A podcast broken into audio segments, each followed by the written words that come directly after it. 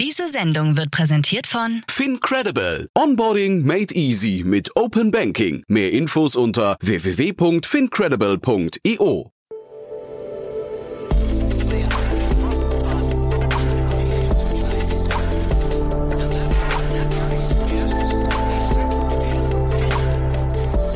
Startup Insider Daily. Guten Tag und herzlich willkommen bei Startup Insider Daily. Am Mikrofon ist Michael Daub und ich begrüße euch in unserer Mittagsausgabe. Wir haben uns heute Jens Hartmann, CEO und Co-Founder von NMAC, anlässlich einer Series B Round in zweistelliger Millionenhöhe eingeladen. NMAC ist eine OTC-Handelsplattform für Energie, die den Prozess des Energiehandels digitalisiert. Nach Unternehmensangaben können Stadtwerke, Energieversorger und Händler sowie, sowie Industrieunternehmen mit dieser Lösung schneller, umfassender und mit größerer Kontrolle ihre Geschäfte abwickeln und den Zugang zur Liquidität erhöhen. So viel zu unserem Gast heute. Gleich geht es los mit dem Interview. Startups aufgepasst. Die Deutsche Bahn sucht eure innovative Lösung für den Regional- und Fernverkehr von morgen. Gesucht werden spannende Ansätze in den Bereichen automatisiertes Testing, Auswertung von Hate Speech, neue Kundenservices, Reisendeninformation, Datenauswertung, Fahrradanwendungen und Schienenersatzverkehr. 25.000 Euro Finanzierung, exklusiver Zugang zu Datenexperten und Märkten sowie die Möglichkeit auf eine Folgekooperation mit der DB klingen vielversprechend? Dann jetzt bei der DB Mindbox bewerben und gemeinsam durchstarten. Weitere Informationen auf www.dbmindbox.com.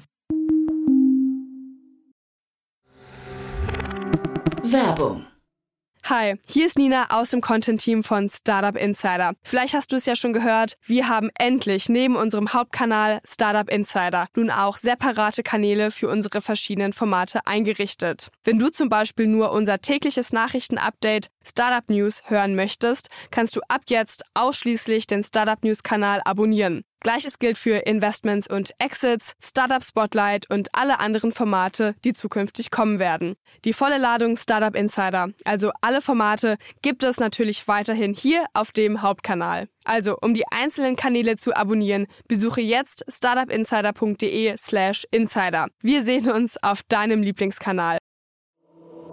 Startup Insider Daily. Interview. Cool, ja, dann freue ich mich. Jens Hartmann ist hier, CEO und Co-Founder von NMAC. Hallo Jens. Hallo Jan, danke dir für die Einladung. Ja, freue mich, dass wir sprechen und ich bin gespannt. Wird es ein sehr trauriges Gespräch oder sprechen wir über die Chancen der Energiekrise?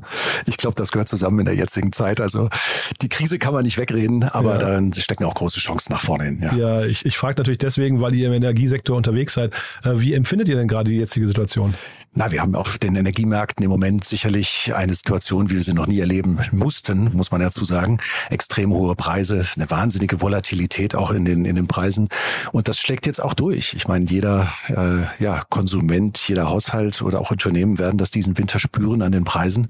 Mhm. Und äh, das ist eine ganz reelle Krise, die auch uns in unserem Geschäftsmodell nicht kalt lässt, sondern auch durchaus betrifft aber hoffentlich mittelfristig eben auch einiges aufbricht und auf, ja, aufwühlen wird. Und nicht kalt, das ist natürlich ein schöner Begriff. Ja, ja, ja, genau. Äh, aber sag mal, was äh, für euch äh, hat das Ganze doch wahrscheinlich auch einen positiven Aspekt. Das doch, bringt euch doch wahrscheinlich trotzdem so ein bisschen Rückenwind, oder? So blöd es jetzt ist. Ehrlich gesagt nicht. Also wenn wir jetzt auf die Geschäftszahlen gucken, ist es sehr schwierig. Es ist wirklich so, dass die Energiemärkte, wie wir sie auch betreiben, das, wir reden über den Energiegroßhandel, mhm. da handeln Stadtwerke, große Industrieunternehmen auf der einen Seite, auf der anderen Seite wirklich die großen multinationalen äh, Öl- und Gaskonzerne dieser Markt äh, hat sehr, sehr gut funktioniert und der tut es immer noch, aber die Risiken in diesem Markt sind enorm gestiegen für alle Beteiligten mhm. und damit ist auch eine gewisse Zurückhaltung entstanden, weil einfach physisch zum Beispiel Gas nicht mehr in den Mengen verfügbar ist wie in der Vergangenheit mhm. und äh, die die Stimmung ist da gedrückt und äh, die Volumina bei uns, aber auch in, vor allem an den Börsen sind deutlich zurückgegangen jetzt in dieser Krise.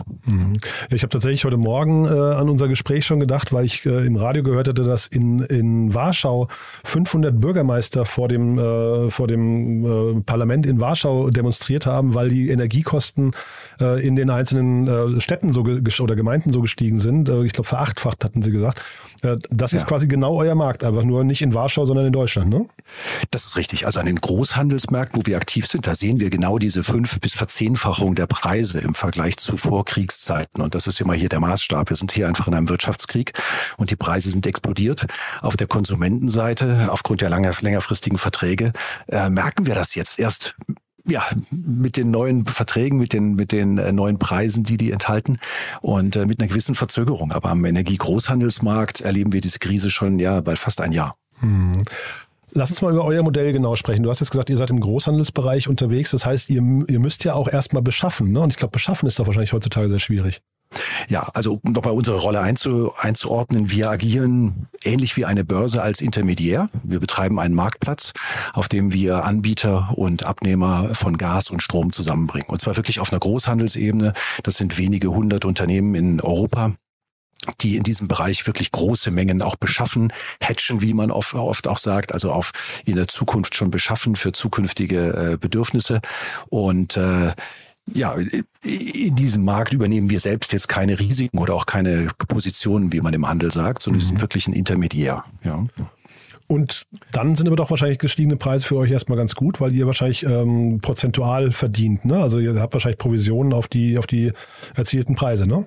Ja, da würdest du mich jetzt schmunzeln sehen. Leider nicht. Also die, okay. die Menge der unserer, unserer Transaktionsfees bemisst sich in der Tat am Volumen, aber am Energievolumen, was über die Plattform gehandelt so. wurde. Also nicht die Eurosumme. Äh, sonst wäre die natürlich auch mit ja, explodiert. Äh, kleiner Fehler Modell, ne? Ja. ja, kleiner Fehler. Aber sagen wir mal branchenüblich. Und äh, jetzt auch bei den höchsten Preisen werden wir das natürlich natürlich auch nicht korrigieren. Mhm. Äh, aber in der Tat, ja, das ist, äh, also wir sehen es in den Volumina, die sind natürlich enorm gestiegen. Also mhm. gefühlt jetzt zu geben, wir sehen jetzt, wir handeln ungefähr eine Milliarde Euro pro Woche wow. auf der Plattform. Das bei den jetzigen Preisen natürlich sehr, sehr signifikant. Ja. Mhm. Wo steht ihr jetzt, also das hast du schon gesagt, eine Milliarde pro Woche, wo steht ihr denn insgesamt? Mhm. Und vielleicht mal jetzt kurz mal die Energiekrise außen vor gelassen. Ähm, mhm. Vielleicht kannst du mal ein bisschen was über die Entwicklung auch der letzten ein, zwei Jahre sagen. Ja, sehr gerne. Ich meine, ich glaube, der, vielleicht ein bisschen auszuholen, der, der, ja, der Anfang von NMARC lag wirklich in der Idee, äh, Energiehandel zu digitalisieren. Mhm. Dazu muss man sagen, dass vor NMARC Energiehandel sehr häufig noch mit, mit Telefon und E-Mail stattgefunden hat, wo also Marktteilnehmer wirklich miteinander Kontakt aufgenommen haben, wenn sie Handelsinteresse hatten, über, ja, wie hieß man in 90er Jahre Technologie. Mhm. Das haben wir alles auf eine Plattform gebracht und ähm, haben uns anfangs dabei sehr stark auf den deutschen Markt und auf die nennen wir es mal Schnittstelle zwischen deutschen Stadtwerken und den großen multinationalen Anbietern äh, konzentriert. Das heißt, wir haben vor allem den kleineren Marktteilnehmern hier, den Stadtwerken, viel Professionalität gebracht und äh, ja das Geschäft viel schneller, sicherer und auch effizienter gemacht wie jede Plattform. Und in diesem Kernsegment haben wir uns auch über die letzten Jahre schon sehr stark etabliert.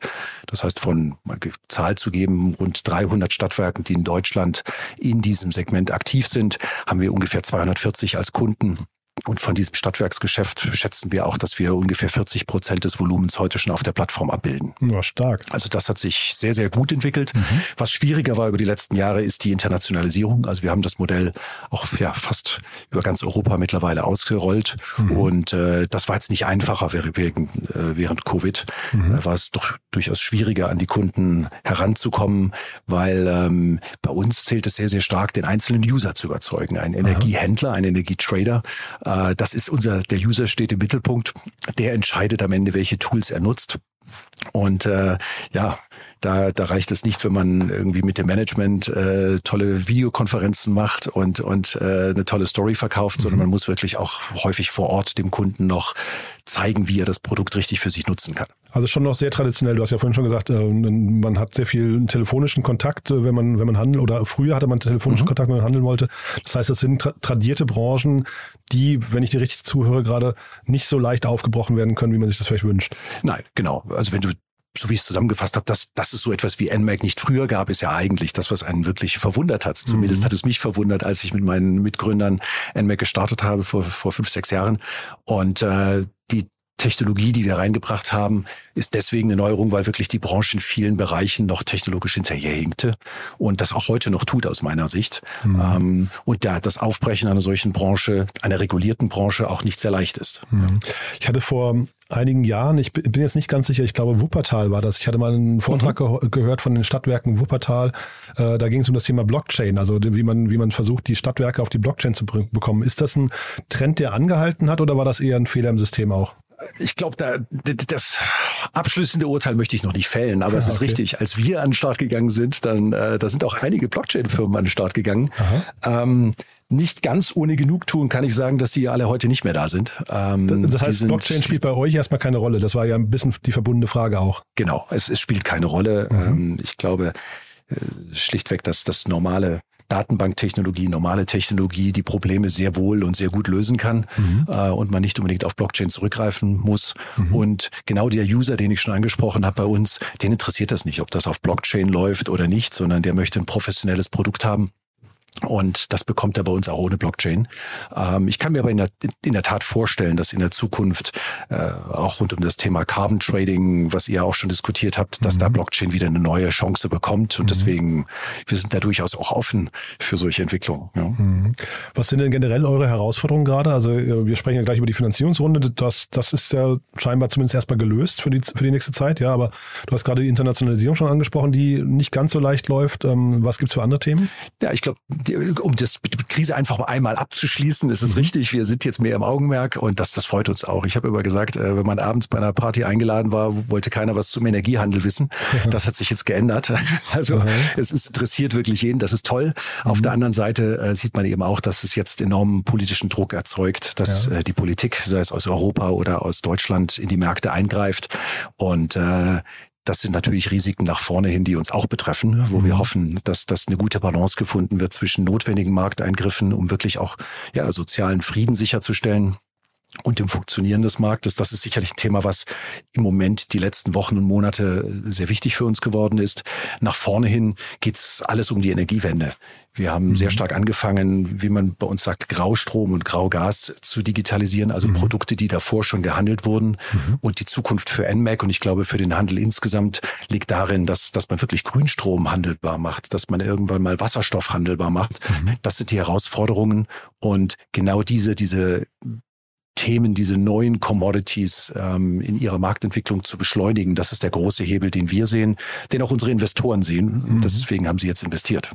Aber ist da gerade im Markt, äh, gibt es da Bedarf? Also ist da überhaupt noch ein Fokus drauf oder sagen die Leute Hauptsache erstmal warm, egal ob grau oder grün? Das sehen wir schon. Es gibt durchaus Kunden, die auf der jetzigen sag ich mal, Preisniveau sagen, Hauptsache versorgt, ja, ja. Hauptsache Strom und Gas verfügbar. Ähm, ich glaube aber dennoch, dass äh, gerade auch über die letzten zwei, drei Jahre hier Entwicklungen angestoßen wurden, ähm, hin zu einer, ja, zu mehr Sustainability, zu einer regenerativen Energien, äh, das ist nicht aufzuhalten. Ja, das, mhm. das macht vielleicht mal eine Pause, aber ich glaube, äh, wohin die Zukunft geht, das ist relativ klar. Und für uns ist relativ klar, dass wir eben effiziente Marktstrukturen für diese, für diese ähm, ja, Handelsprodukte schaffen wollen, denn das haben sie heute nicht. Heute gibt es keinen Markt für Wasserstoff. Heute gibt es nur bedingt funktionsfähige Märkte für, für Grünstrom. Mhm. Und das ist, das ist unsere Aufgabe nach vorne. Aber dass der Markt insgesamt fragmentierter wird und kleinteiliger, ähm, ist das eine richtige Wahrnehmung? Also man hat ja so das Gefühl, wir haben viel mehr Selbstversorger, die dann vielleicht irgendwie auch so Spitzenlasten nochmal selbst einspeisen können und so weiter. Ändert das euer Modell insgesamt? Ich glaube, dass es wird beides geben. Ich finde es erstmal wichtig, dass diese Entwicklungen stattfinden, zu hin mhm. zu, zu einer Selbstversorgung oder es gibt ja auch Quartierskonzepte oder ähnliches, ja, genau. die mehr einen regionalen Fokus setzen. Ich glaube, das ist sehr richtig. Ähm, wird das alleine unsere Energieversorgungsherausforderung der Zukunft lösen? Das glauben wir nicht nicht, sondern mhm. die Idee eines zentralen Großhandelsmarktes, äh, der auch international funktioniert, wird weiterhin eine sehr wichtige Rolle haben. Das Miteinander, ich glaube, das ist das, was, was in den nächsten Jahren entstehen muss mhm. und wo man sieht, wie welche Modelle, auch Geschäftsmodelle entstehen äh, zwischen diesen beiden Ebenen. Das wird sehr, sehr spannend. Aber ihr guckt ja jetzt schon von oben drauf auf den Markt. Ne? Seht ihr mhm. denn Entwicklungen, die auf jeden Fall passieren müssten noch? Gibt es da so auch vielleicht sogar Appelle, die ihr äh, an, an die handelnden Akteure richtet? Ne, ein Schlagwort für uns ist immer die Demokratisierung des, des äh, Energiemarktes. Du mhm. hast schon recht mit Fragmentierung. Es gibt immer wieder neue Player, die auf den Markt kommen.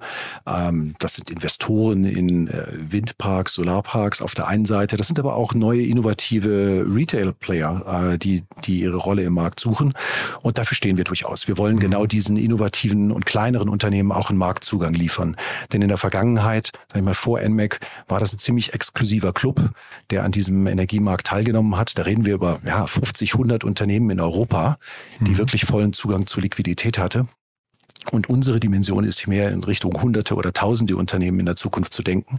Mhm. Und ich hoffe sehr wohl, dass da eben auch von regulatorischer Sicht es diesen Unternehmen sehr einfach gemacht wird, am Großhandelsmarkt äh, teilzunehmen und nicht irgendwo in zweiter Reihe, sage ich jetzt mal, mhm. mit, mit Energie versorgt zu werden. Ja. Mhm. Lass uns mal über die Finanzierungsrunde sprechen. Ist ja auch beeindruckend. Mhm. Ich hatte ja neulich schon mal mit äh, Lucille Bonnet, hieß sie, glaube ich, ne? von, ja, von, genau. äh, vom mhm. Climate, Climate Energy äh, Transition Fund gesprochen. Die sind ja, glaube ich, euer Hauptinvestor, wenn ich es richtig äh, mitbekommen habe. Ne? Die sind der Lead-Investor und auch der größte ja. Investor dieser Runde, richtig. Genau. Mhm. Magst du es mal durchführen über die, die Runde? Das klingt ja sehr stattlich.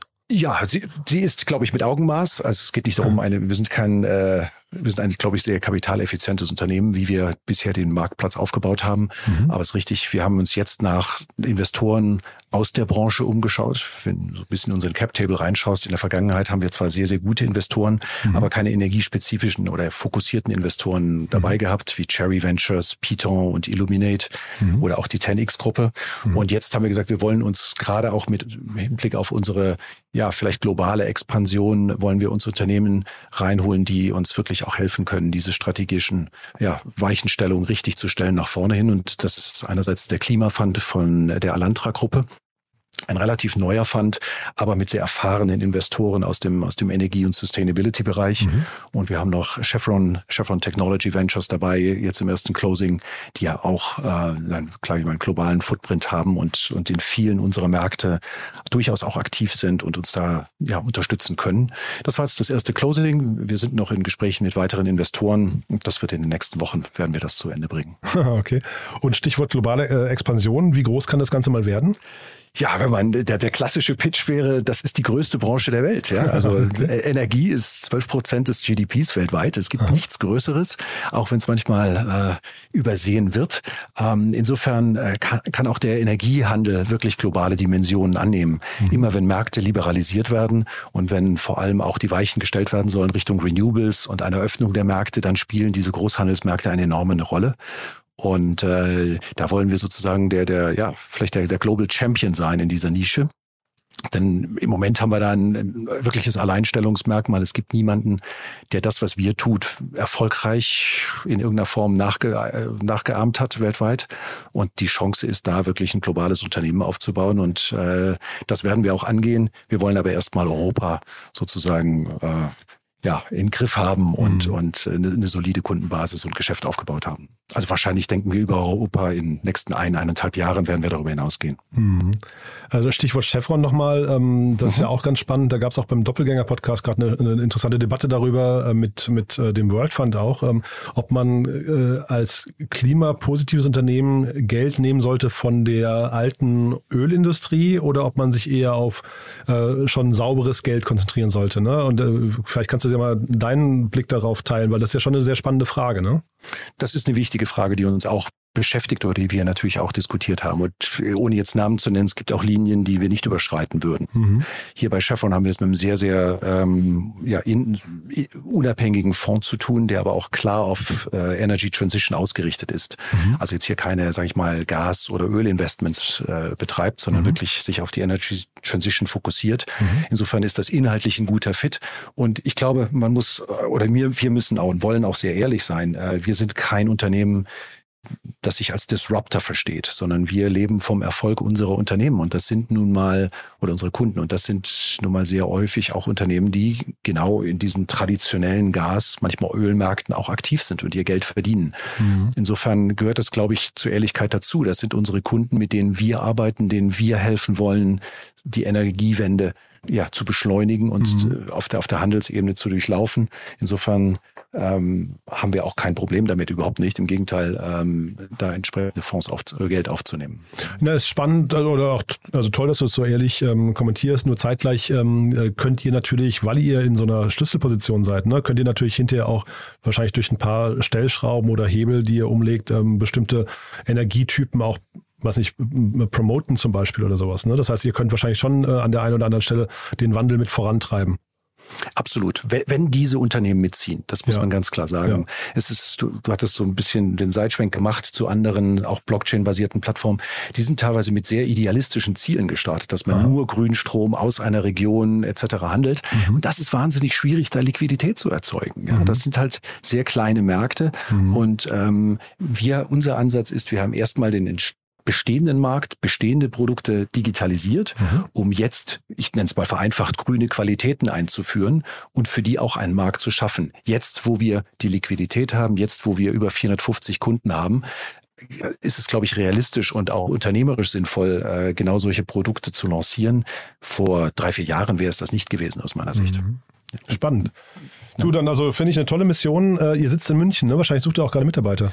Wir suchen immer Mitarbeiter. Das ist richtig. Ja. Das ist richtig. Wir sind eine Tech-Firma. Also Hälfte des Teams ist wirklich Produktentwicklung und, und Development. Die andere Seite, äh, ja, Energie-Enthusiasten, viele Trader, Portfolio-Manager. Mhm. Und äh, ich glaube, unser Team macht das wirklich aus, dass wir genau diese Mischung hingekriegt haben. Mhm. Auf der einen Seite dieses spezifische Know-how äh, in der Tech-Firma abzubilden. Auf der anderen Seite uns auch an den Standards einer echten, einer Tech-Firma im Hinblick auf Skalierung, Technologie und, und ja auch Arbeits, Arbeitsweise messen zu lassen. Und äh, da suchen wir immer noch Mitstreiter und äh, ja, ambitionierte Talente. Super. Jetzt weiß ich gar nicht, ob ich zum Schluss noch, äh, noch mal fragen sollte, was du denkst, wie lange die Energiekrise anhalten soll. Ist das, wäre das jetzt ein trauriges Ende oder wäre das ein, äh, kannst du uns damit mit einem positiven Gefühl entlassen? Nein, ich, ich, so viel Aufmerksamkeit wie jetzt hatte Energie noch nie. Und äh, ich glaube, wenn jetzt die richtigen Weichen gestellt werden und alle äh, wirklich mit Energie, mit viel Energie auch an die Energieeffizienzthemen etc. und Renewables-Ausbau rangehen, dann werden wir vielleicht historisch betrachtet das als einen wirklichen Startpunkt sehen. Aber im Sinne von Krise steht da sicherlich noch ein schwieriger Winter bevor. Insofern, ich will da gar keine Prognosen abgeben, aber ich glaube, dieses, dieses, diese beide Seiten der aktuellen Situation zu sehen, ist, ist, mhm. ist sehr gesund. Ja, ja und wenn es nur ein Winter ist, ich glaube, den halten wir durch, wenn es dann wirklich ein Startschuss war. Also von ja. daher eigentlich ein schöner Ausblick, finde ich, den du gibst. Denk mal an zwei Winter. okay. Und jetzt dann hören wir mit dem Gespräch jetzt auf, ja. bevor es noch ein Winter mehr wird. Also. Genau. Cool, Jens, du hast mir großen Spaß gemacht. Danke, dass du da warst und nochmal Glückwunsch zur Runde, ja? Super, vielen Dank. Bis zum nächsten Mal. Ciao. Ciao. Werbung. Hi, hier ist Moritz, Marketing und Growth Manager bei Startup Insider. Wenn du über die verschiedensten Themen immer auf dem neuesten Stand sein möchtest, dann empfehle ich dir auf jeden Fall unsere Newsletter auszuprobieren. Von unserem täglichen Morning Briefing Startup Insider Daily zu unseren themenspezifischen Newslettern wie Krypto und Web3, Investments und Exits oder KI Kompakt bist du mit unseren Newslettern immer top informiert. Falls du interessiert bist, kannst du dich jetzt ganz einfach kostenlos anmelden und zwar unter startupinsider.de/slash insider. Startup Insider Daily, der tägliche Nachrichtenpodcast der deutschen Startup-Szene. Das war Jens Hartmann, CEO und Co-Founder von NMAC im Gespräch mit Jan Thomas. Anlass des Interviews war die Series B Round in zweistelliger Millionenhöhe. Das war's fürs Erste mit Startup Insider Daily am Mittag und vielleicht schaltet ihr später am Nachmittag ein. Dort warten Kerstin Eismann und Daniel Höpfner anlässlich der Rubrik To Infinity and Beyond mit dem dieswöchigen Schwerpunktthema Dezentrale Stablecoins auf euch. Wenn nicht, hören wir uns hoffentlich morgen in der nächsten Ausgabe wieder. Am Mikrofon war Michael Daub. Ich verabschiede mich. Bis dahin.